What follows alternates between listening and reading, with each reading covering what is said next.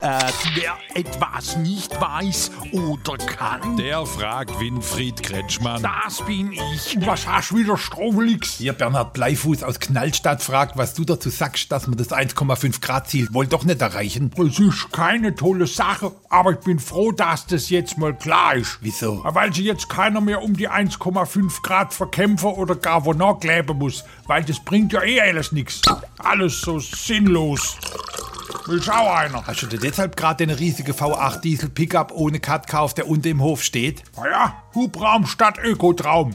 Ich hab dem Habeck gesagt, los, mach noch drei, vier LNG-Terminals klar und bleib bei der Braunkohle. Am besten machen wir's Klima gleich um 15 Grad wärmer. Und was hat er gesagt? Gute Idee, dann brauchen wir auch keine Wärmepumpe. Fragen Sie ruhig. Er antwortet ruhig.